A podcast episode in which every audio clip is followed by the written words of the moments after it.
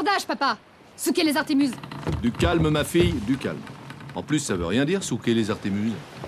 Ah, c'est ça, je me disais aussi. Yo l'équipage, c'est Captain Little, bienvenue à bord de l'O9. Barbe Noire, Jack Rackham, Black Bart, Black Sam. Tous des pirates. Tous des bonhommes, yeah Ce genre de gars qui chic du tabac et qui va jouer au bowling toute la journée. Quoi? Qu'est-ce que tu dis? Non, rien. Avez-vous déjà entendu l'histoire de la reine des pirates? Attention, on n'est pas sur la catégorie genre reine des neiges là. On est sur de la reine de pirates Ce genre de reine des pirates qui va chiquer du tabac et jouer au bowling toute la journée. Oh yeah Elle assure un max? Chouing Chouing Je vous présente Xing Shi. Ok, direction le 18e siècle, dans le sud-est sur la côte du Dongwang, entre le Vietnam et Taïwan. Xing Shi est né en 1775. Nous n'avons pas tellement d'informations sur son enfance ou son adolescence. Ben oui, il n'y avait pas Wikipédia ou Facebook à l'époque. Avançons un peu grâce à notre machine à voyager dans le temps. Nous sommes en 1801 et Xingji a 26 ans déjà. Elle fait résidence dans le port de Canton au sud de la Chine sur le bateau Fleur. C'est un immense navire en bois qui est à quai. Le soir, les hommes viennent s'amuser sur le navire et côtoyer les filles de joie pour prendre du bon temps. Xingxi n'a qu'une envie, avoir une autre vie. Un soir de juin, comme tous les autres soirs, Madame Xing se prépare. À genoux sur le sol, devant un miroir, elle coiffe ses longs cheveux noirs. Elle a les yeux fermés et fredonne une mélodie. Tout est calme sur le navire. Quand soudain, elle entend des voix. Elle ouvre les yeux, puis elle aperçoit plusieurs bateaux encercler son navire. Ce sont des jonques, les bateaux traditionnels chinois. Ils ont des grandes voiles et des drapeaux rouges. Pas de doute, ils appartiennent au chef des pirates, Zheng Yi. Il dirige 600 navires, ce qui représente 40 000 hommes. Rien que ça. Quand tout d'un coup... Tous les pirates attaquent et pillent en peu de temps le bateau fleur. Tout y passe, les meubles, les tapis, toutes les thunes, les cochons.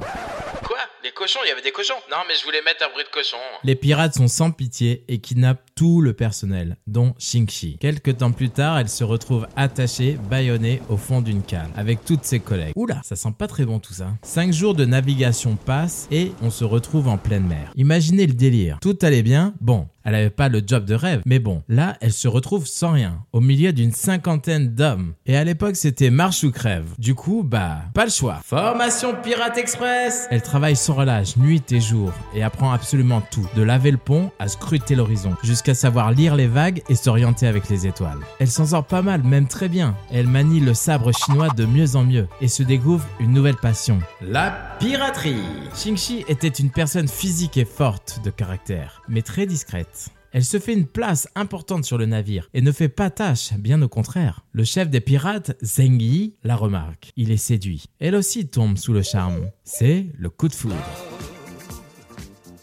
Elle voit tout de suite une opportunité pour monter en grade. Ils se marièrent et Yi lui offre 50% de la flotte. Ce sont des centaines et des centaines de bateaux. La machine de guerre est en marche. Durant trois ans, ils vont attaquer tous les navires qui sortent des principaux ports de Chine et mettent en échec la marine impériale chinoise. Malheureusement, en 1807, son mari décède lors d'une expédition. Son navire pris dans un typhon l'expulse par-dessus bord. Il se noie. Xingxi se retrouve à la tête de toute la flotte, plus de 500 navires. Ça en fait du pirate on est sur du 70 000 followers.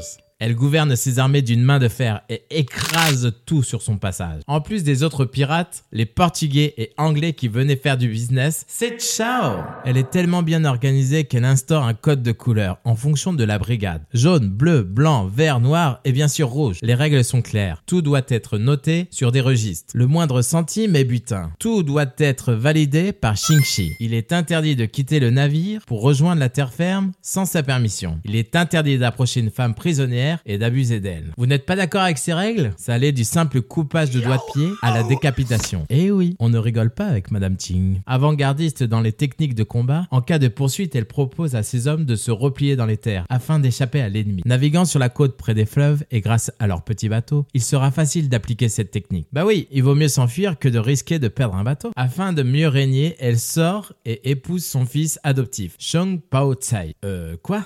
Son fils adoptif. Chelou l'histoire. Bref, les années passent et tout va pour le mieux de son côté. Par contre, du côté gouvernement, c'est pas la teuf. Il lance une série d'offensives en 1808, mais sans succès. Le gouvernement ne lâche pas l'affaire et réussit à abattre le deuxième plus grand pirate de la flotte chinoise. Et dans la foulée, un des généraux de sa flotte. Là, elle se dit, ok, ça sent un peu le roussi pour moi. Ils ont un de mes hommes et beaucoup d'infos. Après deux années de combat, en 1810, Xingxi passe un accord avec le gouvernement. Elle se rend, mais en contrepartie, elle doit sortir libre, ses hommes aussi, et peut garder tout son magot. D'après la légende, une fois retournée sur la terre ferme, elle a investi tout son argent dans les bordels et les établissements de jeux d'argent. Une sorte de retour dans un monde hélas qu'elle connaît bien déjà. Puis elle décède en 1844 à l'âge de 69 ans, ce qui est le double de l'espérance de vie à l'époque. Je trouve ça cool qu'on ait parlé d'une pirate pour une fois. Ça devait être un personnage haut en couleur, ça c'est sûr. Et quelle histoire incroyable passer de prostituée à reine des pirates. Waouh En tout cas, Merci d'avoir écouté ce podcast. C'était Captain Little. Ciao